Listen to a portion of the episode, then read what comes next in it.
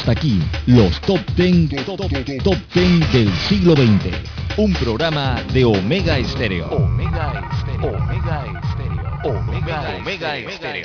El mundo nos escucha. www.omegastereo.com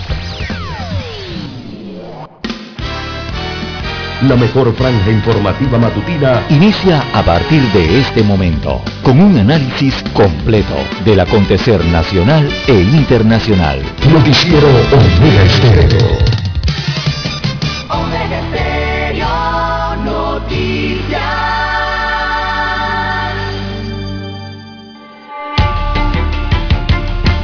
A continuación, los titulares, con los hechos que son noticias hoy.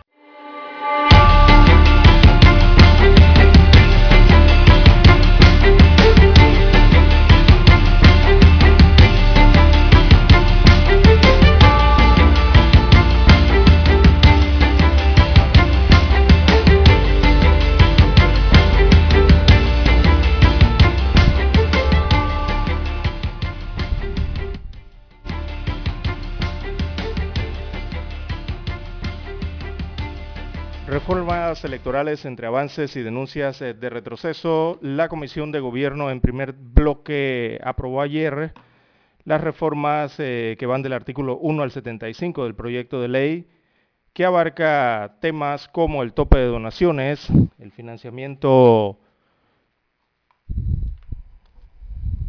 público, también las alianzas, las el subsidio electoral y también, entre otros temas, el tribunal advierte de que se hicieron modificaciones que son retroceso en materia electoral. También para hoy, amigos oyentes, el 53% de la población mundial no goza de protección social. Así lo dice la OIT. Advirtió que unos 4.100 millones de personas, esto viene siendo el 53% de la población total, eh, no se beneficiarían de ninguna seguridad social. También para hoy, amigos oyentes, tenemos que evalúan levantar toque de queda. También ayer eh, se registraron 7.000 casos activos y unos 481 nuevos contagios positivos en las últimas 24 horas. También eh, tenemos para hoy, amigos oyentes, entre otros títulos, Mina de cobre generó 1.683 millones de dólares entre enero y junio de este año. Destaca hoy otro de los titulares. También, amigos oyentes, entre otras informaciones eh, para la mañana de hoy, tenemos que Panamá reporta tres muertes eh, por COVID-19 y una positividad de 5.5%. También, entre otros títulos, eh, para la mañana de hoy asesinan a tiros a dos hombres. Uno murió en Veracruz y el otro en el sector de Torrijos Carter, en San Miguelito. También, amigos oyentes, tenemos Violaciones y agresiones contra migrantes apuntan a red criminal panameña, según investigaciones. También dentro de esa investigación eh, hay 170 violaciones supuestamente a migrantes que están siendo analizadas por una comisión de la Asamblea Nacional eh, de Diputados. Bien, también tenemos para hoy amigos oyentes que investigan supuesta evasión de Cosio. ¿Por qué Cosio quedó libre a manos de un juez? Es investigado entonces eh, por las autoridades. A nivel eh, deportivo, bien, tenemos que Panamá deja ir los tres puntos frente a Costa Rica. Firmó un empate 0 a 0 y obtuvo un punto que lo ubica en la cuarta posición de la tabla de las eliminatorias eh, de la CONCACAF rumbo a Qatar 2016, 2022. También, amigos oyentes, a nivel eh, internacional, eh, para la mañana de hoy, entre las principales noticias de relieve en el mundo, tenemos que aumentan a 44 los fallecidos por inundaciones en la región de Nueva York, esto en los Estados Unidos de América, producto de las intensas eh, eh, lluvias que ha dejado la tormenta tropical eh, Ida en esta región del país norteño. También primer ministro japonés anuncia que deja el poder, no será candidato para liderar su partido. En otros títulos internacionales, eh, una colisión entre un autobús y un camión deja al menos 13 muertos y 25 heridos en el norte de México. Y también eh, tenemos, amigos oyentes, que Pakistán fortifica su frontera con Afganistán ante posible crisis de refugiados. Amigos oyentes, estas y otras informaciones durante las dos horas del noticiero Omega Estéreo. Estos fueron nuestros titulares de hoy. En breve regresamos. Pauta en Radio. Informativa. Pauta en Radio. Entrevistas. Pauta en Radio. Invitados de lujo para gente como usted. En Omega Estéreo. Bajo la dirección de Diana Martans. Sintonízanos de lunes a viernes de 5 a 6 de la tarde en 107.3 FM. De frontera a frontera. O en omegastereo.com. Pauta en Radio. Porque en el tranque somos su mejor compañía. Pauta en Radio. Omega Stereo tiene una nueva app. Descárgala en Play Store y App Store totalmente gratis. Escucha Omega Stereo las 24 horas donde estés con nuestra nueva app.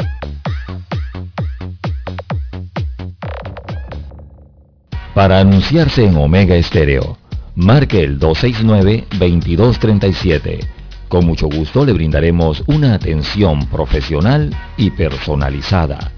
Su publicidad en Omega Estéreo. La escucharán de costa a costa y frontera a frontera. Contáctenos 269-2237. Gracias.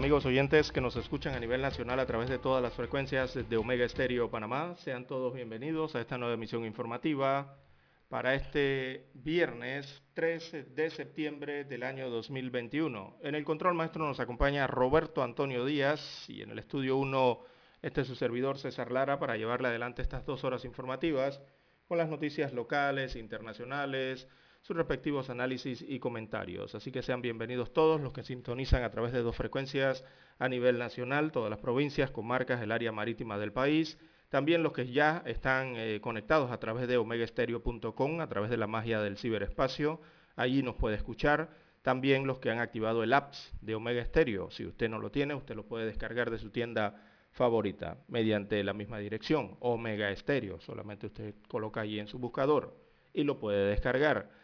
También los amigos oyentes que nos escuchan a través del canal 856 de Cable Onda, televisión pagada eh, por cable, hoy día Tigo a nivel eh, nacional. Así que allí llega la señal de Omega Estéreo a su televisor. El canal es el 856. Bien, amigos oyentes, eh, damos inicio al noticiero Omega Estéreo. Bueno, y como se tituló en los deportes, Panamá dejó escapar los tres puntos ante Costa Rica, empató cero goles en casa y sacó un punto que lo ubica eh, de cuarto en la tabla de posiciones en el arranque de las eliminatorias con CACAF rumbo al Mundial Qatar 2022. Así que anoche, bueno, lastimosamente eh, quedó empate ese partido bien interesante que se jugó anoche aquí en el estadio eh, Rommel Fernández. hubo bloques cortos de Panamá, eh, un juego bastante asociado para eh, controlar eh, al rival principalmente que no presentó mucho juego anoche Costa Rica, muchos panameños sorprendidos por la forma del juego anoche de nuestro similar, nuestros vecinos. no era lo regular que conocemos de Costa Rica. prácticamente Panamá, Costa Rica, perdón, en este caso vino a defenderse, era lo que estaba haciendo prácticamente anoche en los 90 minutos, notándose la ausencia entonces de ese fútbol eh, ofensivo eh, eh, de otros tiempos, ¿verdad? Cada vez que venía el onceno tico aquí a Panamá, eso lo caracterizaba. Un, un equipo muy ofensivo, que venían era a buscar los puntos inmediatamente. Pero Panamá anoche tuvo paciencia para manejar los tiempos y también manejar la pelota anoche. Panamá mejoró mucho en eso. Y bueno, eh, la verdad es que trataron, trataron y trataron eh, a, toda costa allí de sacar eh, la diferencia aquí en casa, pero no se logró, lastimosamente. Bueno, este es el primer partido desde el arranque de esta octagonal. revisando la página de la CONCACAF para la mañana de hoy, observamos que con el empate entonces Panamá consigue un punto y es eh, cuarta en la tabla de posiciones eh, de la octagonal. Ahora la selección panameña eh, viajará a Kingston para enfrentar a, Jamaica, allá en el Caribe, en la segunda jornada de esta eliminatoria. El partido es el próximo miércoles. Recordemos que en menos de una semana, en siete días, tienen que realizar tres partidos. Es una agenda bastante apretada y que la verdad puede complicar entonces el tema físico de los jugadores. Así que anoche también se registraron una serie de empates a nivel de la región, del resto de los equipos que estaban jugando anoche. Solamente hubo una victoria el día de ayer eh, de los cuatro partidos. Esa victoria la obtuvo México, obtuvo la victoria que fue agónica, por cierto, en el último minuto, ya en los últimos minutos, minuto 89, eh, logró anotar el gol para eh, vencer a Jamaica dos goles por uno allí en el Estadio Azteca un gol agónico de verdad de México, eh, eh, que es la selección, repito, que logró los únicos tres puntos el día de ayer. Jamaica está en el fondo de la tabla y el resto entonces logró empates. Panamá cero, Costa Rica cero, logran un punto. Los Estados Unidos viajó a El Salvador y empató con El Salvador a cero gol. Eh, también obtuvieron un punto cada uno. Y Canadá, perdón, recibió Honduras allá en la parte más norte del continente y allí empataron entonces a un gol cada uno. Así que esto pone a, México en primero de la tabla, eh, Canadá y Honduras con un punto, segundo, tercer lugar. En la cuarta posición entonces se ubica Panamá, de allí El Salvador, eh, seguido de los Estados Unidos eh, de América y Jamaica. Así están las posiciones según la CONCACAF y su página oficial. Tenemos que hacer la pausa, don Roberto Antonio Díaz, y retornamos. Omega Stereo tiene una nueva app. Descárgala en Play Store y App Totalmente gratis. Escucha Omega Stereo las 24 horas donde estés con nuestra aplicación totalmente nueva. La mejor franja informativa matutina está en los 107.3 FM de Omega Estéreo, 530 AM.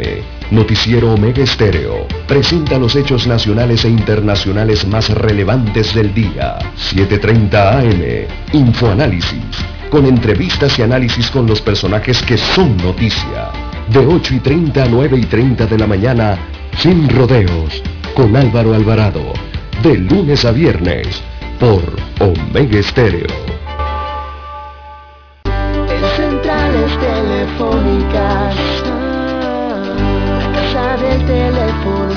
opción. Te asesoramos y ofrecemos buena atención con años de experiencia trabajando para ti. La casa del teléfono, ubicados en Via Brasil y lista hermosa. La casa del teléfono, líder de telecomunicaciones. La casa del teléfono, distribuidores de Panasonic.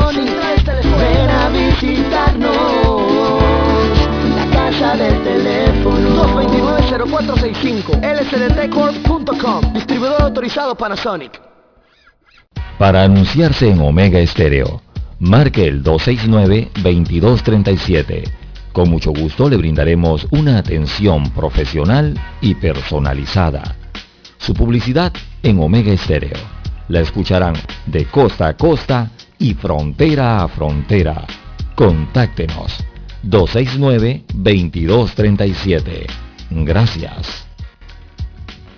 Noticiero Omega Estéreo.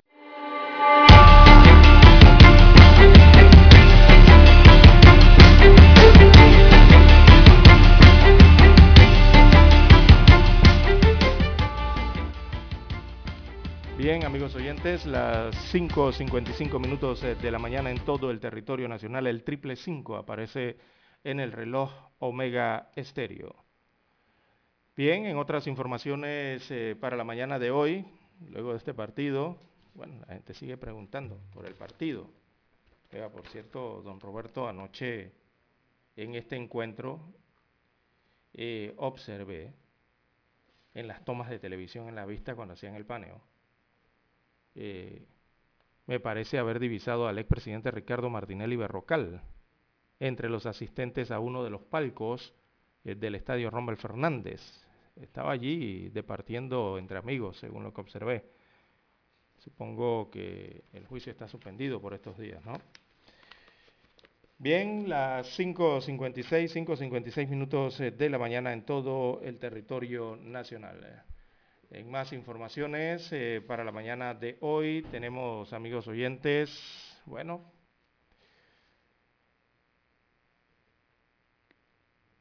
hay una especie de problemática eh, que sigue alargando el reinicio de año del año escolar, sobre todo el regreso del año escolar, ¿no? En nuestro país. Y lo que está ocurriendo es que hay prácticamente una lucha abierta eh, entre los gremios magisteriales que han recurrido a la Corte Suprema de Justicia para frenar el retorno a clases en Panamá.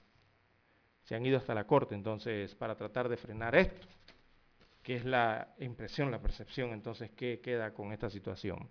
Así que los gremios magisteriales interpusieron dos recursos contra la circular que ordena el retorno de docentes a las escuelas para que inicien las clases semipresenciales a partir del tercer trimestre del presente año. Todo esto ocurre mientras los padres de familia a nivel nacional están luchando para tratar que sus hijos retornen a los centros educativos. Están pidiendo, exigiendo, se están yendo a las escuelas. Oiga, don Roberto, los padres de familia están haciendo hasta rifas para recoger dinero para adecuar eh, lo que tiene que ver la infraestructura sanitaria de los centros educativos en varias provincias del país. Esto con la única finalidad de que sus hijos regresen a las clases presenciales. Hasta eso han llegado los padres de familia en varias provincias del país, aquí también en Panamá. Pero lo que observamos es que, eh, lastimosamente, los gremios de docentes al parecer no quieren regresar a trabajar a las escuelas. Parece que quieren quedarse en casa con el tema de la clase virtual. Da la sensación, la impresión. Así que eso ocurrió el día de ayer con la interposición entonces de estos recursos contra una resolución del Ministerio de Educación, esa que pide entonces a sus trabajadores, tanto eh, administrativos como los docentes a nivel nacional, que retornen a trabajar. Así que, eh, mire, algo, algo que hemos constatado durante esta pandemia de COVID-19 es que el descubrimiento de la presencialidad en las escuelas definitivamente que es la mejor forma para que los niños, para que los adolescentes aprendan de verdad eh, en la escuela. También eh, en nuestras casas, la mayoría de las personas han descubierto, o hemos descubierto, que muchos estudiantes también obtienen en la escuela los recursos que para algunas familias son vitales de verdad, que necesitan los estudiantes para precisamente eso, estudiar y prosperar en sus estudios. Cuando me refiero a esto, me estoy refiriendo a que hay familias muy empobrecidas de verdad, hay familias muy pobres que requieren de esa, eh, de esa forma gratuita que el Estado brinda eh, la educación en el país. Realmente la necesitan. Entonces, ya el país hizo el sacrificio de vacunar a los docentes, de vacunar a los administrativos como personal vital, lo que realmente no eran al inicio de esta crisis de la pandemia, porque había otro tipo de personal vital en ese momento. Pero todo el país aceptó en aquellos meses que vacunaran a los docentes anticipadamente, ¿verdad? Con la promesa de que en el momento adecuado se presentarían a trabajar y a abrir los centros educativos a nivel nacional. Eso era lo que se había estipulado para, mm, para eh, mantener a los docentes de forma segura y mantenerlos protegidos. Para eso era que era la vacunación y regresaran a las clases. Entonces, ¿qué han hecho los docentes? Lastimosamente lo único que han hecho es insistir en subterfugios para no retornar a clases, para no ir a laborar a sus lugares de trabajo.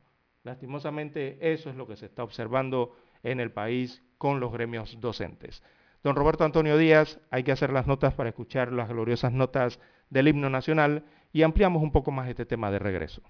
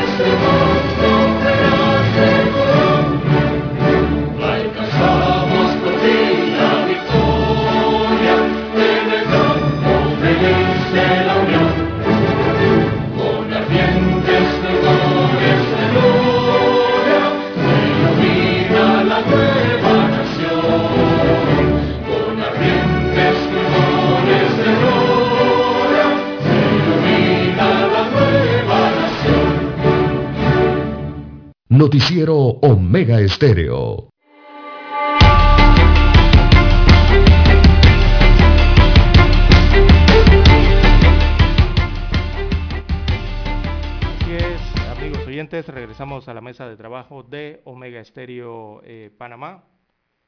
Bien, como les detallábamos antes eh, de la pausa, eh, hay, los gremios magisteriales recurren a la Corte para tratar de, de, frenar el retorno a clases.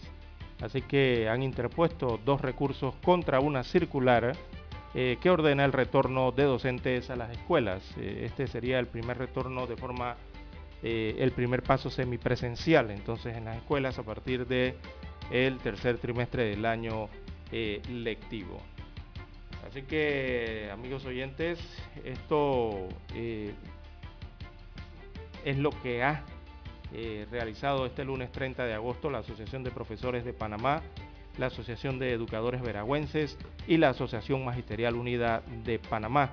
Eh, las tres organizaciones interpusieron entonces esta demanda de nulidad y un amparo de garantías ante la Corte Suprema de Justicia para frenar la instrucción contenida en la circular que es la DG 124025-1, 124.051 sería eh, esta cantidad de números que tiene esta circular emitida por el Ministerio de Educación el pasado 8 de agosto. Así que los docentes sostienen que eh, una circular no puede contradecir los efectos emitidos previamente por el Ministerio de Educación a través de un decreto. Ellos señalan que hay dos decretos, el 425 y el 435, en lo que se establece la modalidad virtual y se reserva la modalidad semipresencial para un limitado número de colegios que fueron certificados por el Ministerio de Salud. Así que el Ministerio de Educación informó eh, que no, e, ellos no se han pronunciado todavía, informaron que no iban a dar opinión al respecto a los medios de comunicación que se le han solicitado eh, sobre estas demandas ante la Corte eh, y dijeron que ellos no van a opinar antes de que la Corte falle. Y que si bien todos los docentes tienen derecho a interponer eh, el recurso de, que consideren entonces eh, pertinente, el plan de retorno del 60% de los colegios a clases semipresenciales a partir del tercer trimestre se mantiene, según dijo ayer el Ministerio de Educación, se mantienen firmes en el retorno a clases en esta primera etapa eh, semipresencial. Así que Panamá, hasta el día de hoy, Panamá es el único país del mundo, y cuando lo decimos único, ya lo contabilizaron. Panamá es el único país del mundo que tiene, y, y es más, Panamá tiene el récord, porque ya se lo marcaron. Panamá tiene el récord de más días, o sea, de más meses con sus escuelas cerradas por el tema de la pandemia de COVID-19. Ya se lo midieron y, y, es más, los organismos internacionales hasta, hasta están recomendando en demasía a la República de Panamá que reinicie sus clases, ¿verdad? Cuando ya casi todos los países del mundo han reiniciado sus clases eh, en los meses anteriores, en medio de la pandemia y las medidas de seguridad. Bueno, y los maestros y profesores eh, que hoy día ganan jugosos salarios en este país, bueno, son vistos como los que no quieren regresar de manera segura y garantizar la presencialidad en las escuelas. Entonces, eh, ¿dónde quedó esa misión de, la profesión del docente en este país? Sobre todo algunos apostolados. Eh, da lástima, ¿verdad, eh, amigo oyente? La pandemia ha sido especialmente dura para muchos niños y muchos adolescentes que viven en la pobreza en este país, que sus padres con ingresos muy bajos de verdad, lo poco que han podido, eh, han podido sortear eh, estos obstáculos que tienen que ver con las tecnologías, algunos lo han podido hacer, otros no, eh, por el tema del aprendizaje digital, que de por sí hay que sortear obstáculos al respecto, ¿no? Porque no tienen el dinero para el celular, no tienen el dinero para comprar datas o tarjetas, no tienen el dinero para eh, contratar planes de internet, ni para tener siquiera la computadora en casa, muchas familias. Pero cientos no lo han podido hacer, o sea, no han podido regresar a la clase, ni siquiera accesar a clases virtuales. Y simplemente sus hijos han tenido que abandonar las escuelas. Entonces, ya con, el avance, con las mejoras eh, y, la zona de bajo riesgo que presenta la enfermedad para el país, eh, los docentes la verdad es que no tienen excusa para ir a trabajar a sus salones de clase y brindar una educación que sea segura y una educación que sea eficaz, que es lo que se busca para todos los estudiantes del país. La situación epidemiológica del país evidentemente ha mejorado sustancialmente eh, y ya no hay excusa entonces para no ir a atender a sus alumnos, señores educadores, señores docentes. Es más, yo me atrevería a decir que ahora la escuela presencial será mejor, en el sentido de que será más segura, porque esta pandemia nos ha enseñado a todos a ser más precavidos. Esta pandemia nos ha enseñado a todos a ser más preventivos y sobre todo nos ha enseñado a mejorar nuestros hábitos de salud. Eso del lavado de manos, del distanciamiento y de otras medidas de bioseguridad o, de simple salubridad que antes no se aplicaban. Ahora eh, toda la población, la gran mayoría la está explicando. Y yo sé que los maestros lo saben, yo sé que los profesores lo saben, porque la mayoría de los maestros y profesores en Panamá son padres de familia. Y la mayoría tienen hijos y saben cómo se comportan frente a la pandemia sus hijos en casa. ¿Verdad?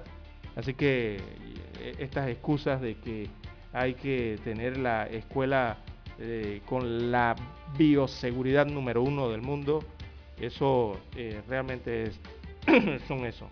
Obstáculos que están colocando los maestros y profesores para no retornar al salón de clases. Bien, amigos oyentes, las 6.11, 6.11 minutos eh, de la mañana en todo el territorio nacional. Don Roberto Antonio nos indica si hay pausa en este momento. Tomamos la pausa y retornamos con más temas.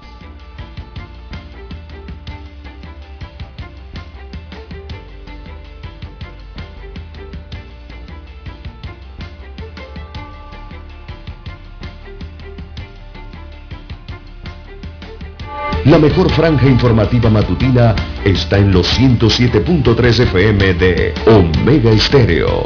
5.30 AM. Noticiero Omega Estéreo. Presenta los hechos nacionales e internacionales más relevantes del día. 7.30 AM. Infoanálisis. Con entrevistas y análisis con los personajes que son noticia. De 8 y 30 a 9 y 30 de la mañana. Sin rodeos. Con Álvaro Alvarado. De lunes a viernes por Omega Estéreo. Desde Washington, vía satélite, presentamos Ciencia y Tecnología. Es probable que la población estadounidense requiera una tercera dosis para considerar que están completamente vacunados contra el COVID-19 indicó Anthony Fauci, el principal experto en enfermedades infecciosas de Estados Unidos. En una rueda de prensa en la Casa Blanca, el doctor Fauci indicó que la Administración de Alimentos y Medicamentos, FDA, y los Centros para el Control y la Prevención de Enfermedades de Estados Unidos, CDC, tendrán la última palabra al respecto.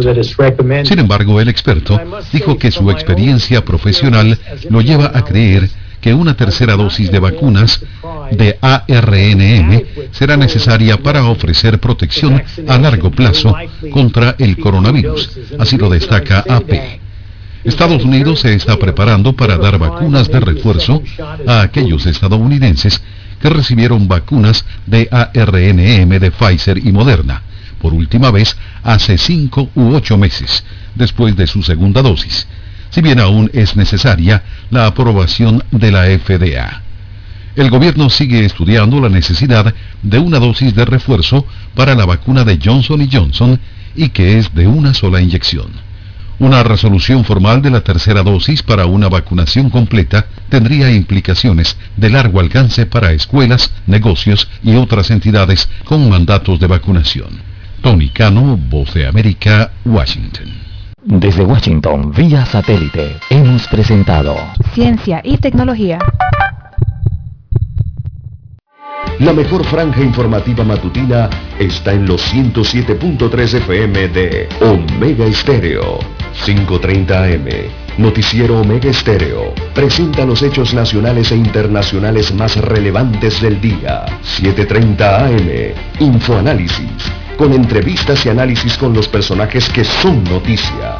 De 8 y 30 a 9 y 30 de la mañana, sin rodeos, con Álvaro Alvarado. De lunes a viernes por Omega Estéreo.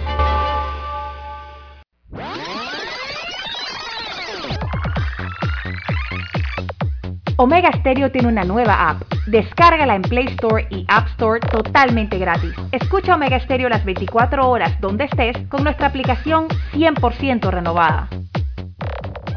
Somos Omega Estéreo. 40 años siendo la cadena nacional en FM Estéreo, pionera en Panamá.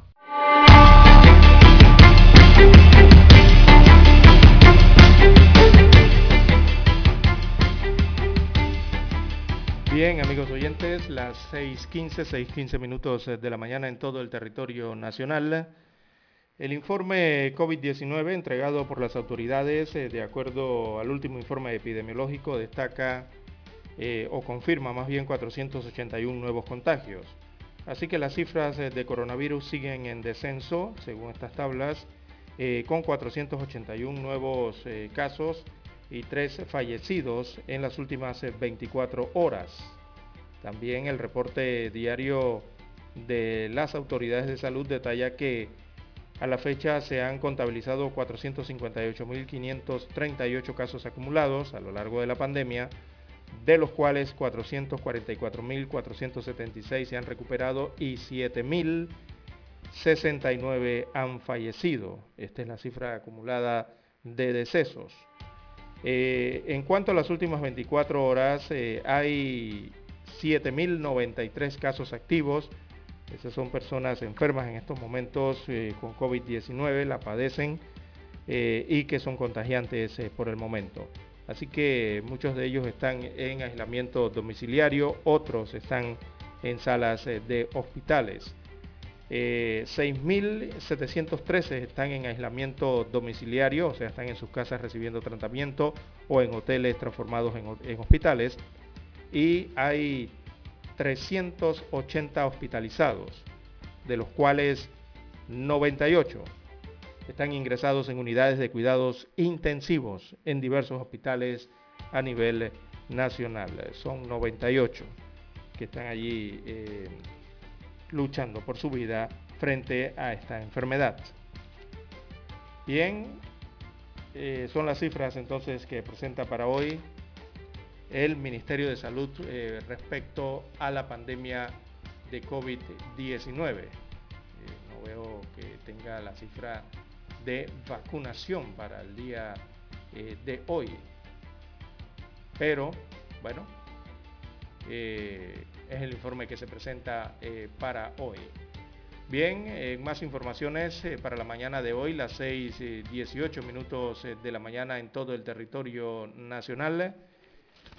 Tenemos que hay una denuncia de un bus oficial que supuestamente lleva gente a inscribirse a partidos políticos. Así que se trata de un vehículo de la Junta Comunal de Ancón. Hizo varios viajes hasta la sede del Tribunal Electoral. Esto ocurrió la, mañana y la tarde del jueves 2 de septiembre, según las fotografías. Eh, un microbús perteneciente a la Junta Comunal de Ancón, eh, corregimiento aquí del Distrito Capital, fue sorprendido por los propios ciudadanos llevando gente a inscribirse al partido gobernante ante la sede del Tribunal Electoral también ubicada en Ancón.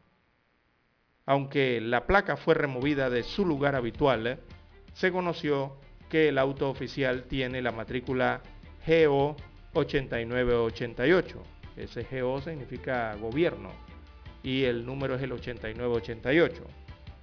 Destaca el Código Electoral vigente en la República de Panamá en su artículo 2, numeral 3, que se prohíbe obligar directa o indirectamente a los ciudadanos a inscribirse o a renunciar determinado, a determinado partido político.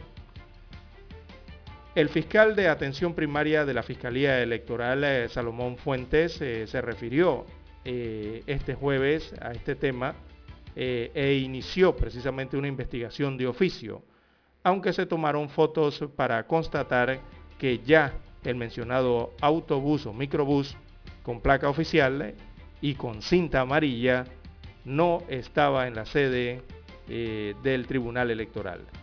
Según el funcionario, hay un presunto delito que es la utilización de los bienes y recursos del Estado tipificado en el Código Electoral, eso es el artículo 471 en el numeral 6.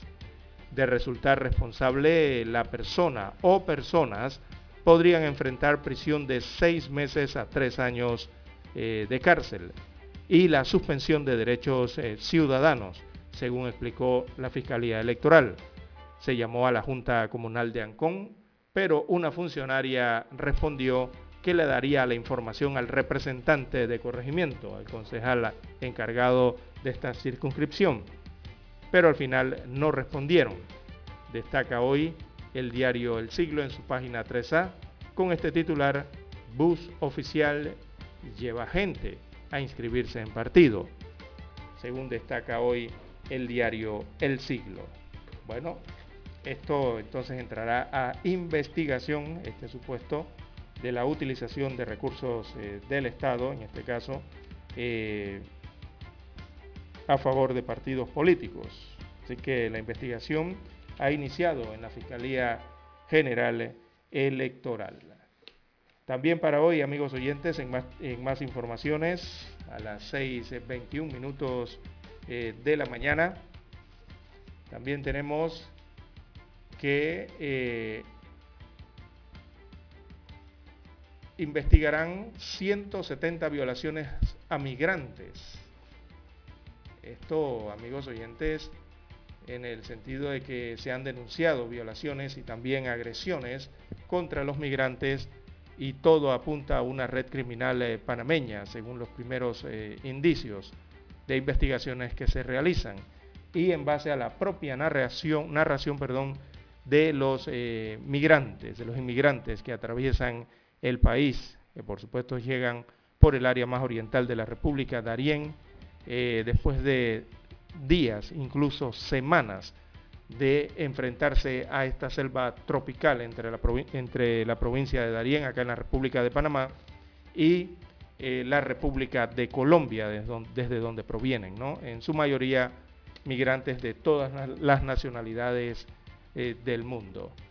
Así que esta comisión entonces va a investigar estas supuestas violaciones a migrantes. Se trata de una comisión de la Asamblea Nacional. Eh, es la Comisión de la Mujer, la Niñez, eh, la Juventud y la Familia de este órgano del Estado, que ha designado entonces una subcomisión para investigar esta situación y trato de mujeres, niños y niñas migrantes tras denuncias de hasta una cantidad de 170 violaciones que se han denunciado desde el mes de abril, pero las cifras oficiales reportan apenas 20. Eh, el 28 de agosto, eh, varios diputados de la Asamblea Nacional, en conjunto con otros funcionarios, funcionarios habían realizado una gira de, de trabajo y visitaron las estaciones receptoras de migrantes en San Sebastián. Eh, las Lajas, eso está ubicado en Darién, específicamente en el corregimiento de Metetí, que de esta comunidad, en Darién. Así que eh, era para constatar entonces esta misión, eh, si se ofrecía la atención médica en estas estaciones receptoras de San Vicente eh, y también verificar el tema de algunas denuncias que se habían dado producto de violaciones a sus derechos humanos en el trayecto ¿no? entre Colombia y Panamá. Así que se conocieron de varios casos allí, por ejemplo el de una mujer eh, colombiana que llevaba dos meses en la estación, que fue víctima de robo y violación carnal en la trocha, esta que une a ambas naciones. y señaló directamente a los indígenas de la comunidad de Bajo Chiquito. También un migrante afirmó que los violadores abusan de las mujeres y ponen a sus esposos a observar la violación, según algunos de los testimonios que daban eh, estos migrantes que intentan llegar a tierras norteamericanas atravesando parte de Sudamérica, eh, toda la región, toda la región centroamericana, desde Panamá hasta eh, Guatemala y entonces ingresar a México para tratar de llegar a los Estados Unidos de América. Esto, como siempre, en eh, lo que sienten sería una mejor vida para ellos. Así que indican algunos de estos migrantes eh, que les contaron que los ladrones y los violadores se presumen que son indígenas, tienen armas de grueso calibre, según denunciaron. La vestimenta que utilizan estos atacadores son estilo militar. Observan eh, el tema de los, de los uniformes guindados en la cerca, tienen campamentos, lámparas y los ven eh, en el pueblo como si nada y que incluso hay militares que los engañan para que los ladrones les roben. O sea, estos son este sentido que los hacen perderse dentro, perder el rumbo dentro de la selva, ¿no? Y la problemática es que cuando pierden el rumbo allí son días y días caminando sin eso, sin un rumbo fijo, sin encontrar un poblado a donde llegar. Además, les llamó poderosamente la atención ver una cantidad de buses de la ruta Panamá-Darién, estilo, estos buses como conocemos en Panamá, estilo nevera, que son los que les brindan el transporte desde Metetí hasta Hualaca. El, eh, paisaje tiene un, el pasaje tiene un valor de 40 dólares en efectivo por persona y salen por día alrededor de 10 autobuses. Esto según reflejo eh, parte del informe que presenta una comisión de la Asamblea Nacional que visitó el lugar eh, en Bajo Chiquito, en las, en las Blancas y en San Vicente, eh, donde además se constataron que reciben los migrantes eh, la atención y el tratamiento a varias enfermedades y por supuesto la atención psicológica por los daños morales causados que lamentablemente las víctimas eh, prefieren no interponer la denuncia para que no se les atrase lo que es el flujo hacia los Estados Unidos de América. Bueno, esta es una de las selvas más peligrosas que hay en el mundo. Eh, esta selva tropical del Darién y la verdad es que las personas que ingresan a esa selva sin conocerla eh, eh, no saben el peligro al que se están exponiendo, enfrentando. Bien amigos oyentes, hacemos la pausa, 6.26 minutos de la mañana para escuchar los periódicos.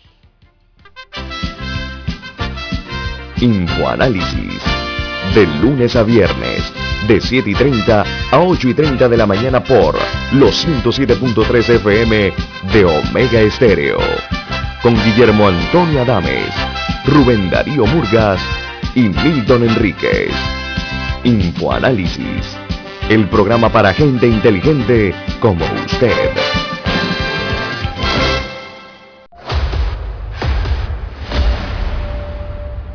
Desde los estudios de Omega Estéreo, establecemos contacto vía satélite con la voz de América. Desde Washington, presentamos el reportaje internacional.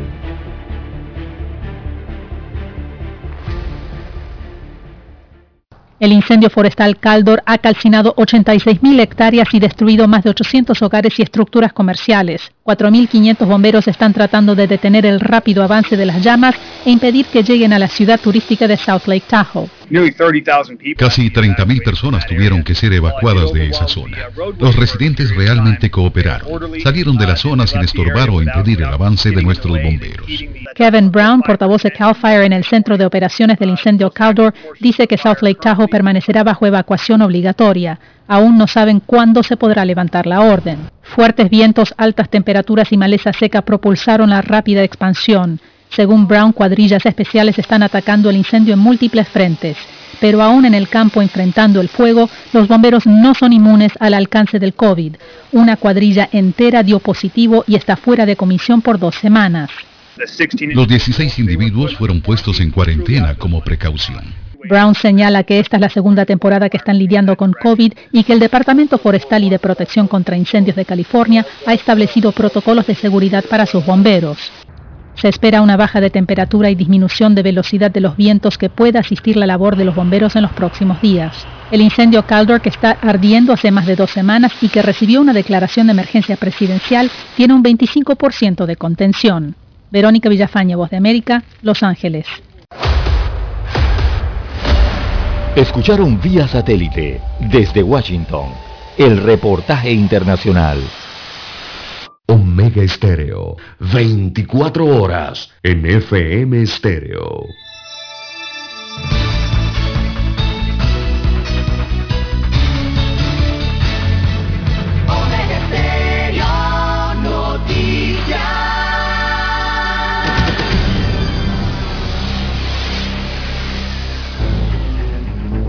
Las noticias impresas en tinta sobre papel. Con ustedes. Escuchando el periódico. Los titulares de las primeras planas de los diarios estándares de circulación en Panamá.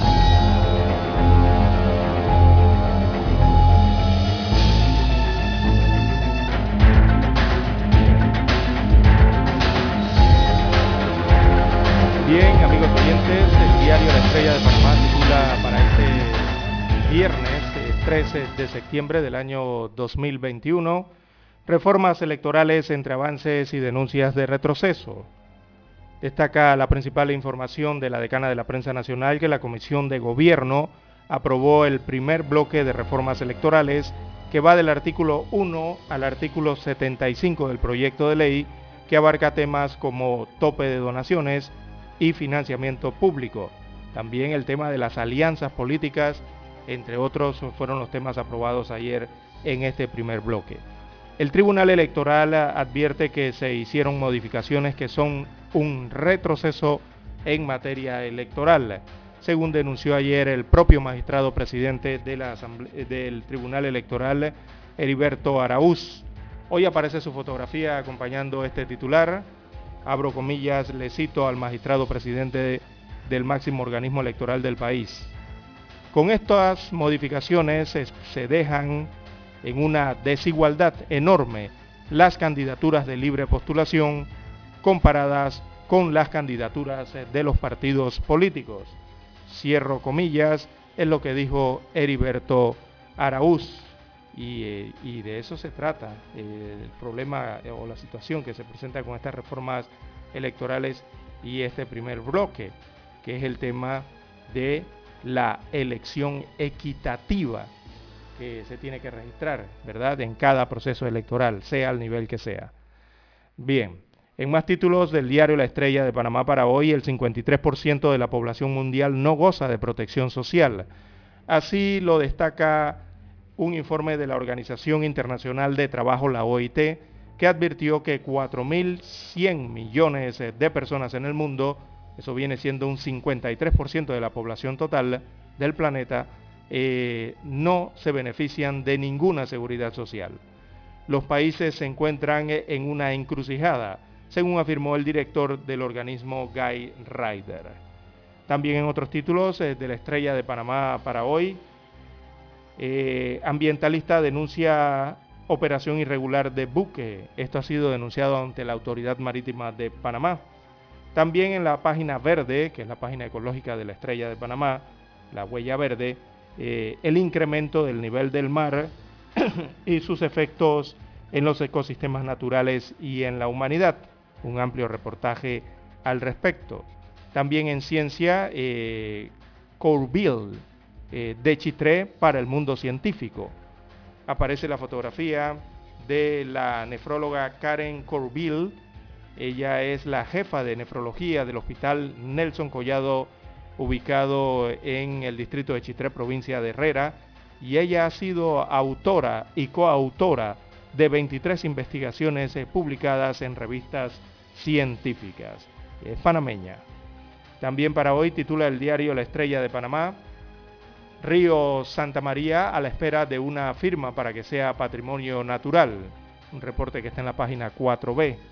También para hoy, bueno, la gran sorpresa en el mundo musical. y es que ABBA regresa a los escenarios luego de 40 años y vienen con dos canciones inéditas. Una gran sorpresa entonces eh, ha sido esta eh, publicación de este nuevo álbum eh, para el mundo musical. Bien, la fotografía principal del diario La Estrella de Panamá la titulan hoy El Bicentenario en un clic. ¿Sí?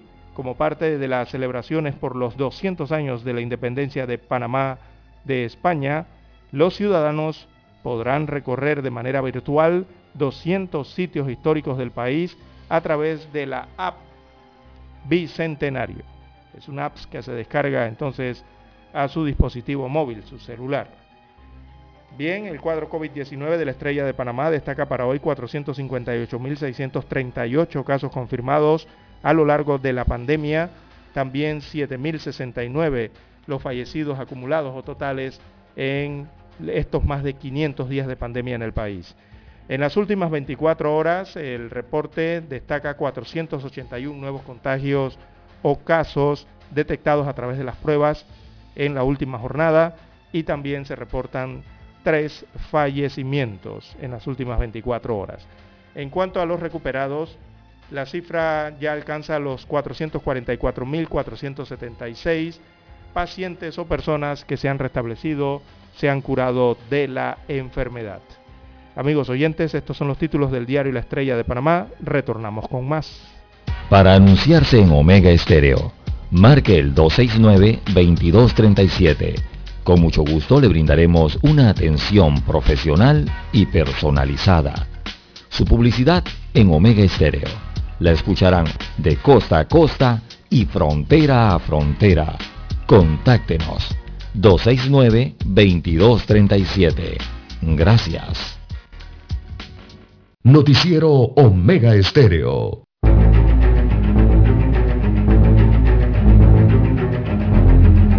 Rechazan cambios a la ley de los puertos. Es el principal titular eh, que presenta hoy en su portada el diario Metro Libre.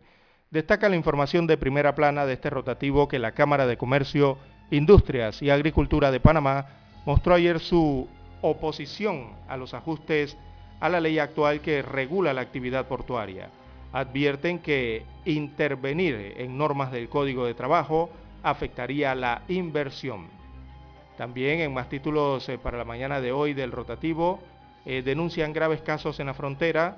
Una comisión de la Asamblea Nacional eh, denunció que hay reportes de decenas de migrantes que llegan de Colombia a Darién sometidos a violaciones sexuales y a vejaciones por parte de delincuentes en esta trocha o en este trayecto entre ambas naciones. También la variante MU está en Colombia. La nueva variante del coronavirus, eh, detectada por primera vez en Colombia y bautizada como MU, fue la causante de la ola más mortífera de la pandemia en el vecino país, según informaron sus autoridades eh, colombianas. También para hoy, amigos oyentes, el diario Metro Libre titula Las reformas al Código Electoral pasan debate. Un paquete de reformas al Código Electoral fueron aprobadas en el primero de tres debates legislativos. Las están analizando a través de bloques y se aprobó el primer bloque del proyecto de ley el día de ayer. También titula el Metro Libre para hoy San Francisco, la nueva ruta gastronómica en calle 70 del corregimiento de San Francisco aquí en Ciudad Capital y sus alrededores se sitúan algunos de los mejores restaurantes, destaca el Metro Libre. También para hoy Panamá se estrenará ante Puerto Rico, esto en el béisbol. Así que la novena panameña se medirá a Puerto Rico en su primera participación en la Serie del Caribe en enero del año 2022. En más títulos tenemos que Fiscalía de Cuentas investiga a miembros de Movin destaca el Metro Libre que el director ejecutivo de lo que denominan Grupo Político Movin, de nombre Daniel Lopera, enfrenta un proceso por una presunta lesión patrimonial. Esta lesión patrimonial sería contra el Estado en un contrato fallido con la Secretaría Nacional de Ciencia y Tecnología, por sus siglas SENACIT. Esto lo confirmó ayer la fiscal de, cuentas Gualesca Ormechea. Así que el reparo mm, se calcula en unos 120 mil balboas, eh, supuestamente. Entonces, eh, en este proceso de lesión eh, patrimonial contra el Estado. A ver, a nivel internacional, el diario Metro Libre destaca para hoy, España pierde e Italia empata en la eliminatoria, un titular deportivo internacional.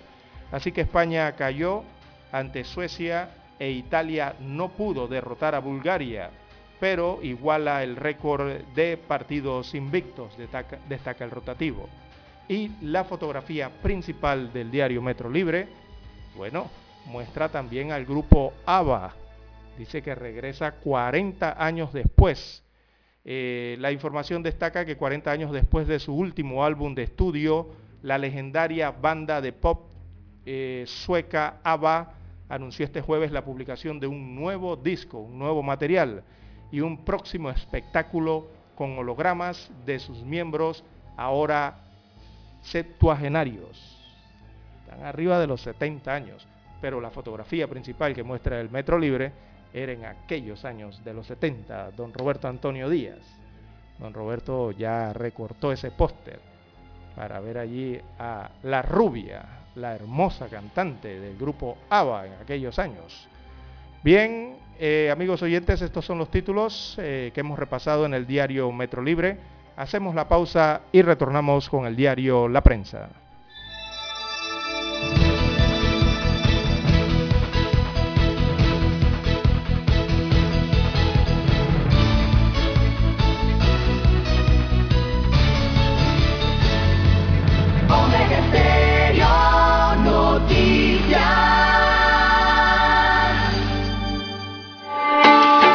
Noticiero Omega Estéreo.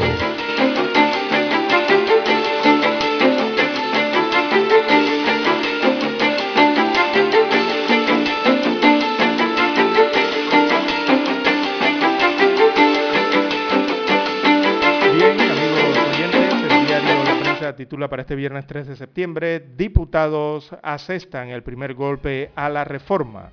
Se refieren a la reforma del Código Electoral. Así que los diputados eh, impusieron ayer a la aprobación del primer bloque de reformas electorales.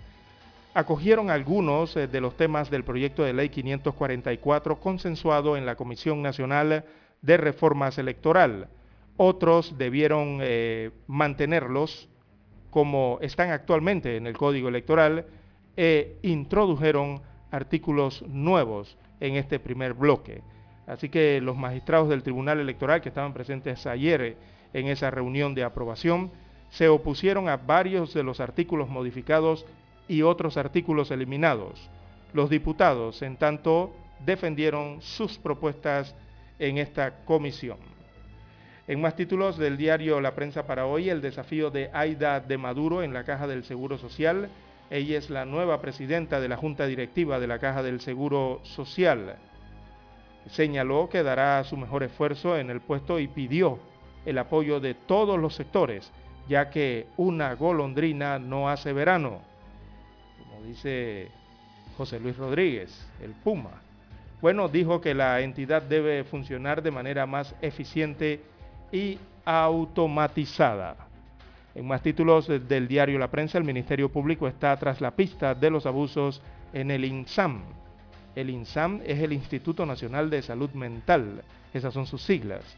Ese se ubica en el corregimiento de Río Abajo, aquí en Ciudad Capital, tiene su sede. Así que el Ministerio Público ya empezó a contactar a las personas que han denunciado maltratos y actos discriminatorios en el Instituto Nacional de Salud Mental. La acción surge luego de que el Procurador General encargado, perdón, el Procurador General de la Nación encargado Javier Caraballo anunciara una investigación por los relatos de pacientes que demostraron actos libidinosos, humillaciones, maltratos verbales, amenazas, discriminación y violación de sus derechos humanos. Esto por parte del personal del INSAM.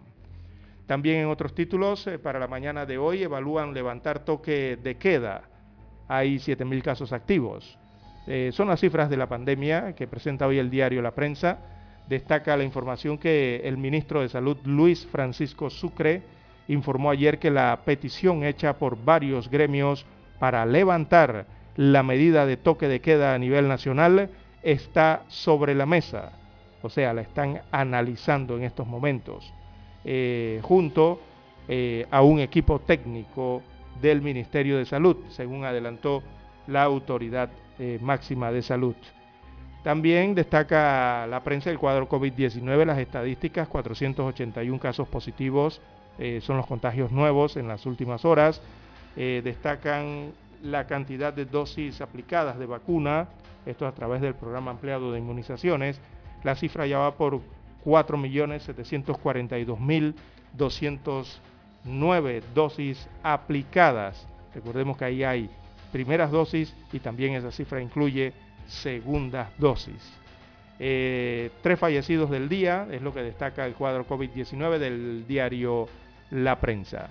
También en otros títulos, Mina de Cobre generó 1.683 millones de dólares entre enero y junio. Esto en cuanto a la extracción. Así que el proyecto de Cobre Panamá generó ventas por esta cantidad de 1.683 millones de dólares durante los primeros seis meses eh, del año 2021. De este total, 1.454 millones de dólares corresponden a la venta de cobre y el resto al oro y plata que se extrae de las montañas de Donoso en la provincia de Colón. En otro de los títulos del diario La Prensa para hoy, Estados Unidos, una estela de muerte y caos. Es la secuela que deja el huracán y posteriormente la tormenta y la depresión tropical Ida o Aida, como la conocen allá. El paso de este huracán por Estados Unidos ha dejado una cadena de muerte, destrucción y alza del precio del petróleo. Los estados más afectados son eh, los sureños de Mississippi y Luisiana y también hacia el sector este de los Estados Unidos de América, donde se encuentra el estado de Nueva York. Eh, allí Aida eh, golpeó la noche del miércoles con un saldo de 40 víctimas mortales. Se han oficializado ya 40 muertos en el estado de Nueva York, producto de estos torrenciales aguaceros, nunca antes vistos por muchos en ese estado. Así que los fuertes vientos combinados con lluvias sacaron árboles de raíz, arrastraron barcos a tierra como el de la fotografía que se muestra hoy de este barco Jean Latif, allí en Luisiana, y también eh, eh, los efectos de esta tormenta y huracán provocaron daños aún no cuantificados en edificios y redes eh, petroleras. millones de personas seguían ayer sin servicio de energía eléctrica en varias ciudades de los Estados Unidos de América. Bien, también aparece la sección Vivir Más. Allí hay un reportaje sobre Marvel. Dice que se acerca a Asia, hacia el continente asiático, el más oriental. Eh, las seguidillas de las historietas Marvel. Bien, amigos oyentes, estos son los títulos que tiene en portada el diario La Prensa y con ella culminamos la lectura de los principales titulares de los diarios estándares de circulación nacional. Hasta aquí Escuchando el periódico. Las noticias de primera plana, impresas en tinta sobre papel. 7.30 AM. Infoanálisis, con entrevistas y análisis con los personajes que son noticia. La mejor franja informativa matutina está en los 107.3 FM de Omega Estéreo, cadena nacional. Para anunciarse en Omega Estéreo, marque el 269-2237. Con mucho gusto le brindaremos una atención profesional y personalizada. Su publicidad en Omega Estéreo. La escucharán de costa a costa y frontera a frontera. Contáctenos 269-2237. Gracias. Panamá inicia la cuenta regresiva para la celebración de los 200 años de nuestra independencia de España. La Estrella de Panamá, el diario más antiguo del país y el Ministerio de Cultura preparan la serie de especiales, publicando historia del Bicentenario. Busca el inserto coleccionable cada jueves a partir del 12 de agosto en la Estrella de Panamá. Celebremos unidos nuestro Bicentenario.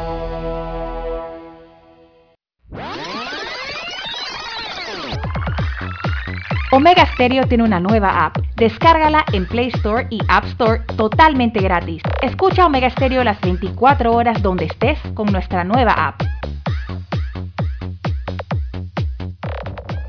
Omega Estéreo, 40 años de innovación.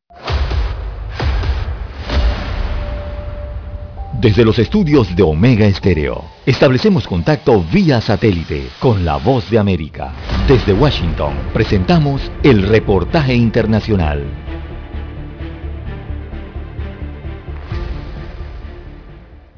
Florida reportó su mayor pico de muertes diarias por coronavirus desde que comenzó la pandemia, superando lo registrado en otros repuntes en el estado, de acuerdo con datos federales publicados el jueves.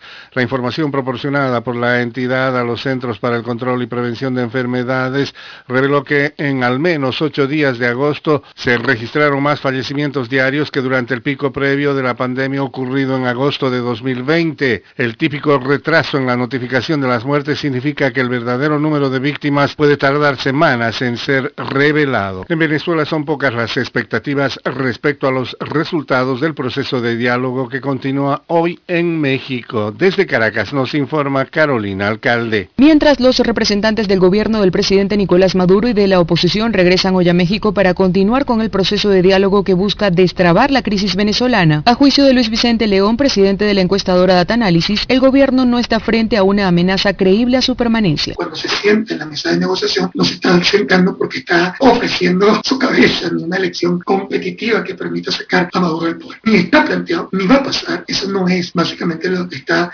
sobre la mesa de discusión. Carolina, alcalde Voz de América, Caracas. El líder de Corea del Norte, Kim Jong-un, ha ordenado a funcionarios que libren una campaña de prevención de epidemias más firme a nuestro estilo, luego de rechazar algunas vacunas extranjeras contra el COVID-19 ofrecidas a través de un programa de inmunización respaldado por Naciones Unidas. Durante una reunión del Politburo el jueves, Kim dijo que los funcionarios deben tener en cuenta que reforzar la prevención contra epidemias es una tarea de suma importancia que no debe suavizarse ni un momento.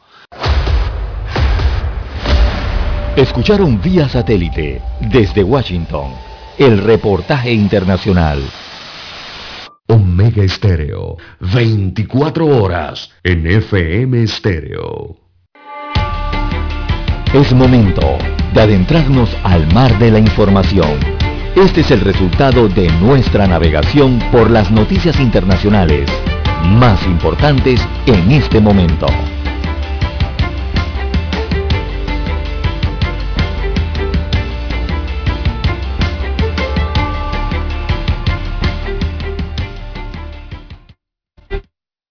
6.52 minutos de la mañana en todo el territorio nacional.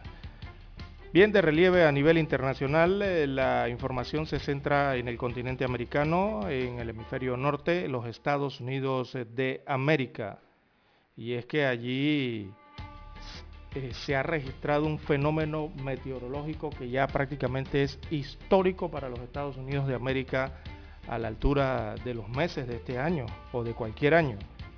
Eh, informan desde los Estados Unidos de América, actualizan la cifra de fallecidos, producto de estas intensas inundaciones, eh, eh, producto de las intensas lluvias en la región principalmente de Nueva York. Y la cifra ha aumentado a 44 fallecidos en Nueva York, producto del paso de la tormenta tropical Aida o Ida, acá para nosotros. Bien, eh, son 44 personas que han fallecido en el estado de Nueva York y otros puntos de la costa noreste de los Estados Unidos de América debido a estas históricas lluvias torrenciales e inundaciones provocadas tras el paso de este huracán, posteriormente degradado a tormenta y a depresión tropical, eh, que atravesó desde el sur hasta la parte eh, noreste de los Estados Unidos. Imagínense usted toda esa cantidad de estados. Nueva York continúa entonces eh, con las calles convertidas en ríos, y el servicio del metro inundado. El reporte del día de ayer por parte de la, Policía de Nueva York informó de al menos 13 eh, fallecidos, la policía, muchos de ellos atrapados en sótanos y alojamientos insalubres a los pies de los inmuebles eh, de Manhattan, también de Queens y de Brooklyn. Según destacan desde Westchester, eh, aún continuaba bajo el, barro y también muchas de las tradicionales casas de esta costa este de los Estados Unidos tenían hasta 60 metros eh, de agua. Perdón, uno de los eh, responsables, eh, de las autoridades responsables para esta área de los Estados Unidos, indicaron que tres personas se ahogaron al intentar huir de sus vehículos. Así que usted se imaginará esas depresiones que hay en los, en las carreteras, ¿no? Cuando son los pasos elevados o los pasos subterráneos vehiculares. Eso se llena tanto de agua y son tan largos estos pasos que se llena tanto de agua como si fuera una tina y los vehículos quedan allí flotando. Eh, es tan largo el trayecto para salir que lastimosamente algunas personas, sobre todo mayores de edad, que quedaron atrapados en sus vehículos, simplemente se ahogaron eh, por la cantidad de agua que hay en esos eh, pasos subterráneos para vehículos en los Estados Unidos de América, especialmente en Nueva York. Así que se ha informado entonces eh, de esta cantidad de, agua, 60 centímetros de agua para esta región. El estado vecino de Connecticut murió allí un policía de tráfico. Sin embargo, el mayor número de víctimas se dio en el estado de Nueva Jersey, donde al menos 23 personas perdieron la vida, según informó el gobernador Phil Murphy eh, la mayoría de los fallecidos fueron sorprendidos en sus autos, probablemente se ahogaron, eh, según destaca el gobernador de este punto de los Estados Unidos eh, de América. A su vez, allí cerca de Nueva York, en, Filadelfia, murieron cuatro personas según las autoridades locales. Esto producto perdón, de este fenómeno climático histórico. Y cuando les decimos de fenómeno climático histórico, es que los testimonios de las personas en estos estados, sobre todo en el estado de Nueva York, han quedado sorprendidos con, estas lluvias. Hay personas que tienen 70, 60, 80 años de edad que repiten y repiten que nunca habían visto tanta lluvia en el estado de Nueva York. Algunos dicen que era como vivir en la selva lo que ocurrió, como la lluvia tropical es algo increíble. Todo es tan extraño este año, eh, señalan eh, algunas de las ciudadanos y ciudadanas en Nueva York, producto de esta situación. La Casa Blanca eh, declaró el estado de emergencia en estos estados de Nueva York y de Nueva Jersey, ordenando a los agentes federales que identifiquen, movilicen y proporcionen a voluntarios equipos y los recursos necesarios ¿no? para brindar la ayuda, según destacó en un comunicado el presidente de los Estados Unidos, George, Joe Biden, o Joe Biden en este caso. Así que es la situación que se presenta eh, producto de estas intensas lluvias y las inundaciones que, se han, eh, que ha sufrido la región este de los Estados Unidos de América, eh, principalmente el estado de Nueva York, producto de la tormenta Aida, la tormenta tropical, y lo que le pasó a los estados de Mississippi y Luisiana, más hacia el sur, eh, con el huracán, en su momento cuando fue el huracán Aida. Bien, las 6.58 minutos eh, de la mañana en todo el territorio nacional. En otras informaciones eh, de carácter internacional, bueno, hay que destacar de relieve en Asia que el primer ministro japonés anuncia que deja el poder él no será candidato para liderar su partido, según dijo Yoshihai Ishuga. Eh, afirmó que no podría hacer las dos cosas. Así se refirió a la lucha contra la pandemia de la COVID-19 e ir a la reelección. Una de las dos dijo, o atiendo la pandemia o veo el tema político del partido que lo llevó entonces de esa coalición de apoyo de partidos que lo llevó a ser primer ministro japonés. Así lo anunció entonces este viernes, que no será candidato para liderar su partido en las elecciones eh, previstas a finales de septiembre, lo que implica que dejará posteriormente también el cargo de jefe de gobierno, una decisión que ha sorprendido ya que llegó al poder hace tan solo un año este primer ministro japonés. Bien, amigos oyentes, el reloj marca segundos, ya estamos a segundos de las 7 de la mañana, ya tenemos la conexión satélite desde Washington, Estados Unidos de América. Adelante, Roberto. Esta es la hora. 7 AM. 7 horas. Omega Estéreo, 40 años con usted en todo momento. El satélite indica que es momento de nuestra conexión. Desde Washington vía satélite y para Omega Estéreo Panamá, buenos días América. Buenos días América, vía satélite desde Washington.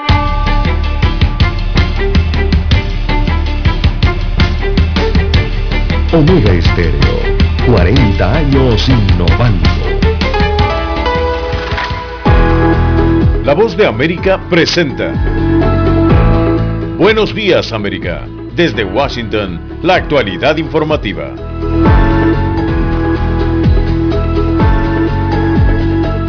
Estos son los titulares de algunas de las informaciones que les ofreceremos en esta emisión. Muerte y pérdidas cuantiosas. La huella de Aida en su paso por el noreste de Estados Unidos. Biden dice que los desastres naturales son un recordatorio de las amenazas del cambio climático. La OMS pone bajo la lupa a la variante Mu, linaje posiblemente muy infeccioso. López Obrador propone a Estados Unidos un plan para frenar la migración.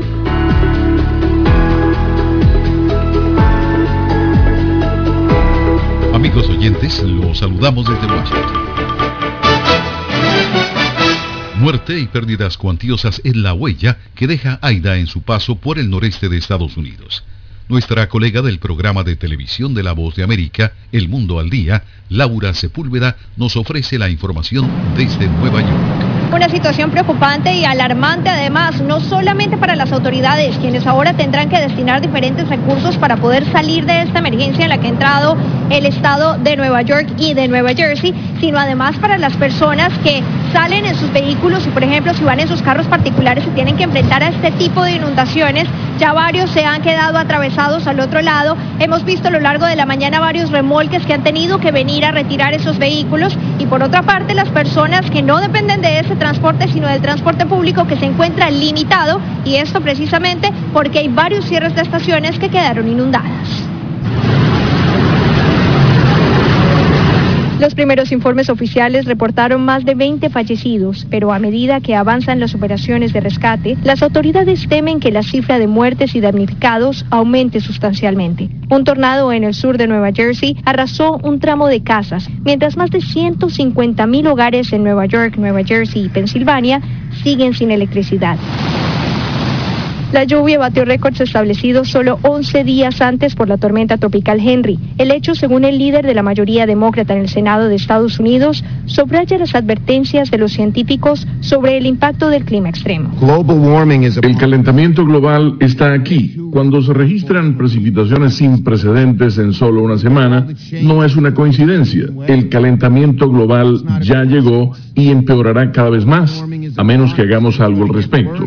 El presidente Joe Biden se refirió a los destrozos ocasionados por el huracán Aida y los feroces incendios en California, como un recordatorio de las amenazas del cambio climático. Detalles de la información desde la Casa Blanca con el colega Jorge Agobián. Al describir el despliegue de un masivo plan de contingencia para atender las consecuencias de los fenómenos naturales que azotan a Estados Unidos, el presidente Joe Biden no dudó en describir a estos desastres como consecuencias directas del cambio climático y le recordó a las agencias aseguradoras en el país su responsabilidad para cumplir con las pólizas que han pagado sus clientes preveyendo inundaciones como las causadas por AIDA. Nos estamos asegurando de que la respuesta y la recuperación sean equitativas para que los más afectados obtengan los recursos que necesitan y no se queden atrás. Biden visitará el estado de Luisiana este viernes para inspeccionar los daños causados por Aida en ese territorio. Por otro lado, el presidente también aprobó una declaración de emergencia para el estado de California que ha experimentado por meses agresivos incendios forestales que han arrasado con al menos 700 viviendas y otros edificios, según los datos oficiales. La Organización Mundial de la Salud advierte sobre la variante MU del coronavirus. José Pernalete nos cuenta que, según expertos, este linaje puede ser más infeccioso a pesar de las vacunas. Otro obstáculo en la guerra contra el coronavirus. La Organización Mundial de la Salud coloca en vigilancia los casos de infección por la variante MU.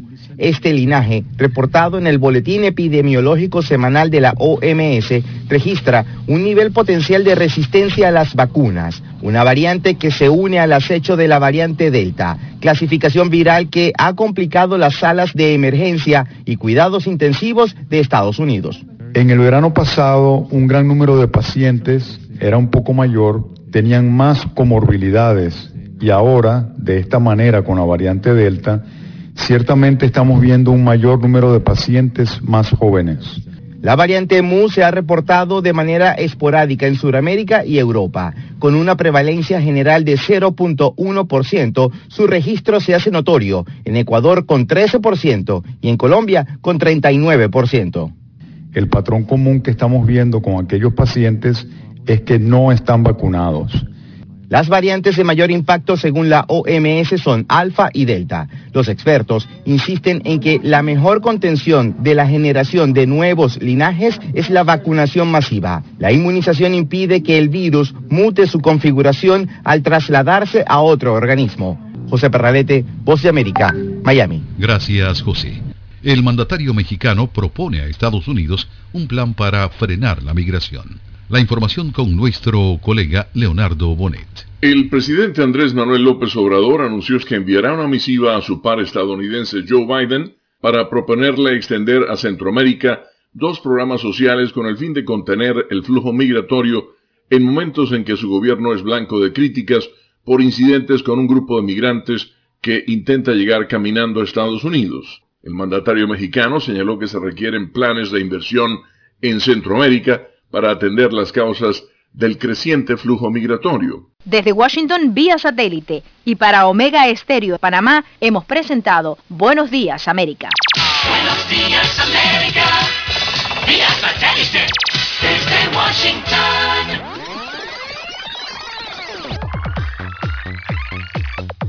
Omega Stereo tiene una nueva app. Descárgala en Play Store y App Store totalmente gratis. Escucha Omega Stereo las 24 horas donde estés con nuestra aplicación 100% renovada.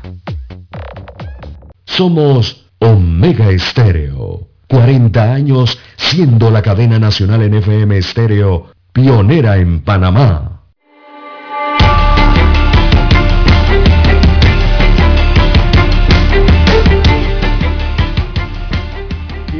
Oyentes, las 7.7, 7.7 minutos de, de la mañana en todo el territorio nacional.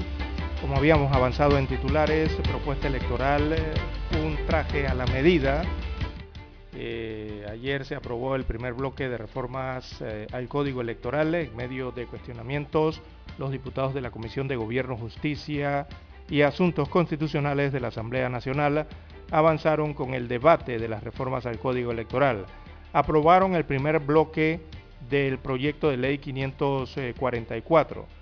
Así que, amigos oyentes, al calor de la discusión, eh, los diputados decidieron desestimar muchas de las propuestas que durante un año acordó la Comisión Nacional de Reformas Electorales y el Tribunal Electoral.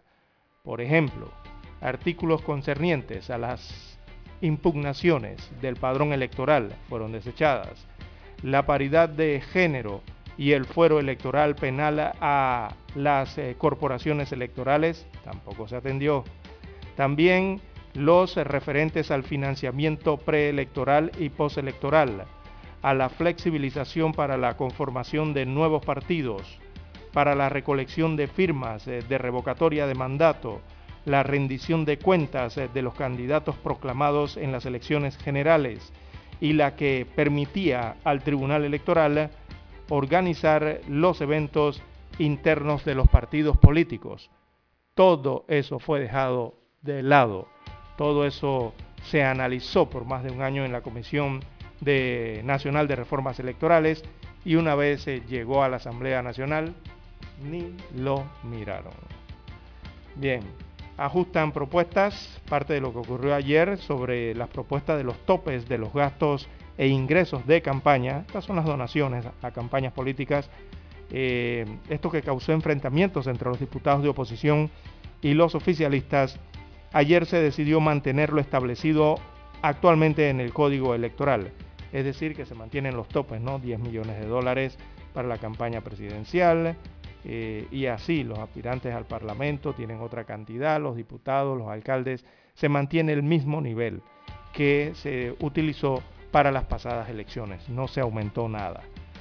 Entonces, eh, se modificó, sí, la propuesta sobre las prohibiciones de donaciones a candidatos o partidos. Ahora no podrán donar personas naturales o jurídicas condenadas con sentencia ejecutoriada. En un principio se dejaba la puerta abierta para que pudiesen donar personas y empresas que habían cumplido condenas. Mire usted hasta dónde se analizaron eso. Eh, con esta misma propuesta, entonces, eh, la Comisión Nacional de Reformas Electorales y el Tribunal Electoral habían prohibido las donaciones o aportes a partidos políticos, precandidatos y candidatos provenientes de confesiones religiosas de cualquier denominación, denominación u origen, sean nacionales o extranjeras, pero al eliminarse ese numeral se entiende que sí se puede recibir parte de las modificaciones eh, que se desarrollaron o que se aprobaron ayer.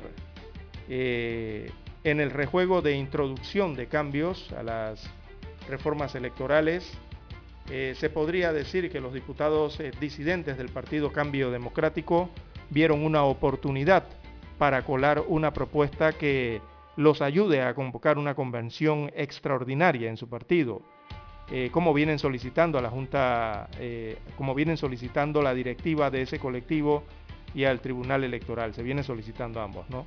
Pero, por ejemplo, introdujeron cambios al artículo que establecían o establece cómo serán convocadas las sesiones extraordinarias del organismo del partido, como el cambio no solo se podrá eh, convocar una sesión extraordinaria por mayoría de los miembros o la tercera parte o una tercera parte, sino que además eh, se hará por la mitad más uno de los delegados o, los convencionales. Aquí es donde está la modificación. Se podrá hacer entonces adicional eh, por la mitad más uno o de los delegados o los convencionales. Bueno, eh, parte de las reformas eh, que se aprobaron ayer en la Asamblea Nacional en lo que es el primero de los tres bloques que se discuten en la Asamblea Nacional de Diputados. Vamos a cumplir con la pausa y hacemos unos comentarios respecto a esto que se aprobó ayer. 7.30 AM.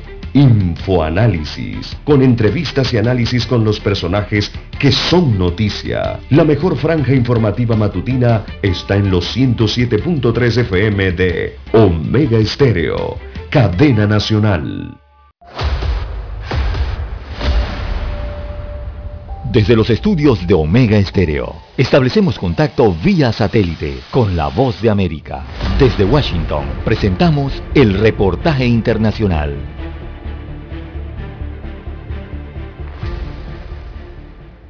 Los familiares de las víctimas de los ataques aéreos del 11 de septiembre de 2001 solicitaron a un organismo de control del gobierno de Estados Unidos que investigue sus sospechas de que el FBI mintió o destruyó pruebas que vinculan a Arabia Saudita con los secuestradores. La solicitud, expresada en una carta al inspector general del Departamento de Justicia, Michael Horowitz, dice que las circunstancias hacen probable que uno o más funcionarios del FBI cometieron mala conducta con la intención de destruir u ocultar pruebas para evitar su divulgación la más reciente de una serie de solicitudes en los 20 años transcurridos desde los ataques, busca pruebas que incluyen registros telefónicos y una cinta de video de una fiesta en California a la que asistieron dos de los secuestradores un año antes de los atentados. 15 de los 19 secuestradores eran de Arabia Saudita. Una comisión del gobierno de Estados Unidos no encontró evidencia de que Arabia Saudita financiara directamente a Al Qaeda. Casi 3.000 personas fallecieron, incluidas más de 2.600 en el World Trade Center en Nueva York, 125 en el Pentágono, en las afueras de Washington, y 265 en los cuatro aviones siniestrados. Arabia Saudita ha dicho que no tuvo ningún papel en los ataques. Alejandro Escalona, Voz de América, Washington. Escucharon vía satélite desde Washington el reportaje internacional.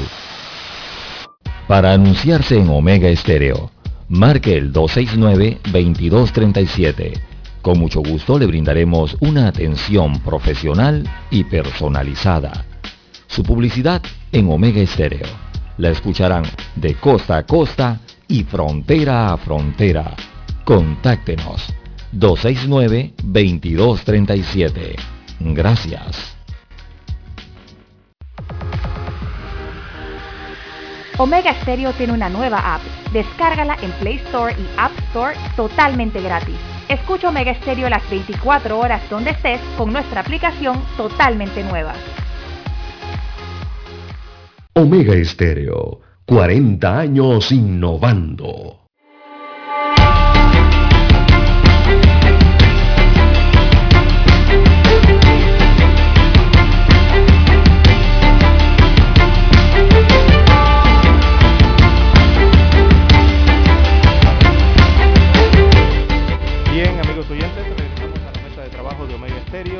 7.15, 7.15 minutos de la mañana en todo el territorio nacional. Bien, antes de la pausa les informábamos, que los diputados eh, habían aprobado el primer bloque del proyecto de reformas electorales, en las cuales el Tribunal Electoral eh, advirtió de posible retroceso también, producto de que muchas de las eh, propuestas presentadas por eh, la, la, Comisión Nacional de Reformas Electorales, eh, consensuadas con el Tribunal Electoral igualmente, eh, no fueron aprobadas, no fueron incluidas en esta aprobación del primer bloque de reformas electorales, lo que advierten los magistrados entonces de, la de un posible retroceso en el tema electoral en el país. En resumen, se mantuvo entonces la prohibición de las donaciones para las personas condenadas por delito contra la administración pública, eso se mantiene. Eh, eh, las personas que han sido condenadas, repito, por la administración pública, el tráfico de drogas, entre otros, ¿no? Eh, y la verdad es que, amigos oyentes, nadie, pero es que nadie debe recibir dinero de los delincuentes para una campaña electoral. Eso estamos más que claritos, ¿verdad? si hubiesen pasado ese tipo de reformas, yo creo que aquí esto hubiera generado una polémica bien seria eh, con la ciudadanía sobre todo. Y, y, y, mucho menos tampoco el Estado debe estar eh, la otra problemática que hay con esto, de, de la posible penetración de, de ilegales o, del narcotráfico en campañas políticas, es que, claro, posteriormente después que ganan eh, un, un, eh, un, se gana un cargo de elección eh, popular o, o X partido llega al poder, eh, pudiese eh, también ocurrir el tema de lo que estamos viendo a diario ahora y las denuncias que se están registrando a diarios, de que, eh, que estamos viendo que en el Estado hay emplanillados delincuentes, hay emplanillados narcotraficantes y vemos cada vez más funcionarios que están cayendo en los tentáculos de estas ilegalidades, como día tras día se viene descubriendo en este país. Mire nada más lo que ocurre eh, con estos casos detectados en el Ministerio Público, en la Asamblea Nacional, en el órgano ejecutivo, en los estamentos de seguridad principalmente, eh, ¿verdad? A través de operaciones que se realizan eh, a nivel nacional e internacional para el combate a las drogas y lo que encuentran son a funcionarios involucrados, atrapan a funcionarios en vehículos transportando drogas O sea, esto, esto no puede seguir así. ¿Quién sabe cuántas otras planillas más en el Estado que aún no se han descubierto también tendrán este tipo de situaciones? Y eso es lo que hay que corregir en este país, ¿verdad? Un primer paso es corrigiendo las leyes o modificando estos códigos o estas leyes. También, eh, según lo aprobado ayer, perdón, se mantienen los topes eh, de campaña del 2019 para todos los cargos de elección popular.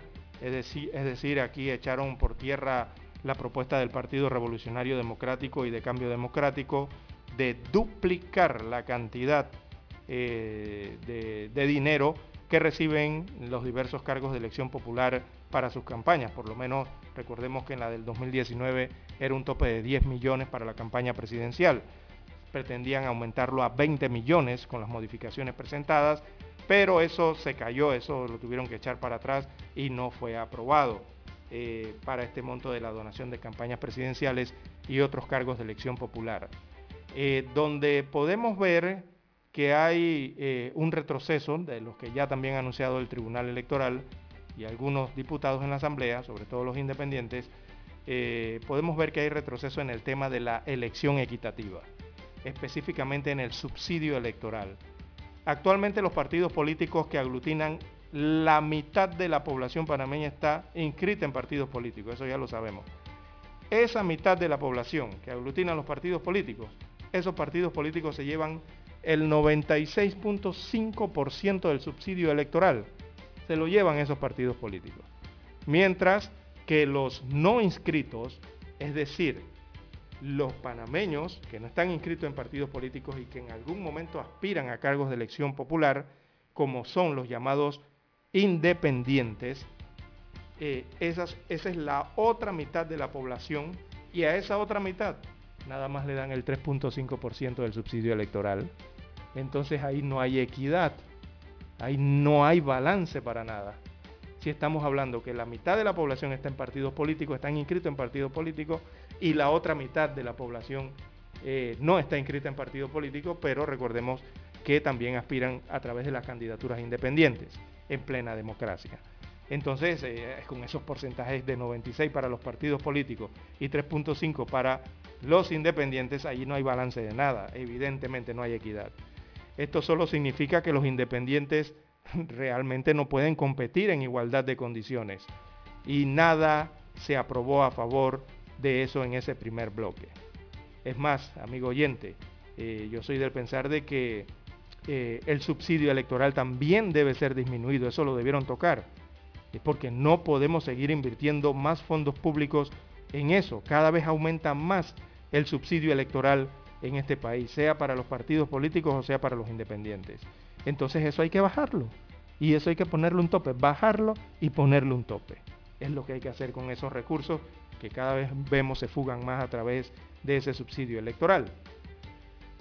Ahora bien, amigos oyentes, eh, eso fue básicamente lo principal ¿no? que, se aprobó ayer en ese primer bloque. Eh, otras propuestas ni siquiera eh, las aprobaron solamente las leyeron y por allí mismo las eliminaron, que eran propuestas buenas también para el sistema democrático en el país, sobre todo a través de la elección.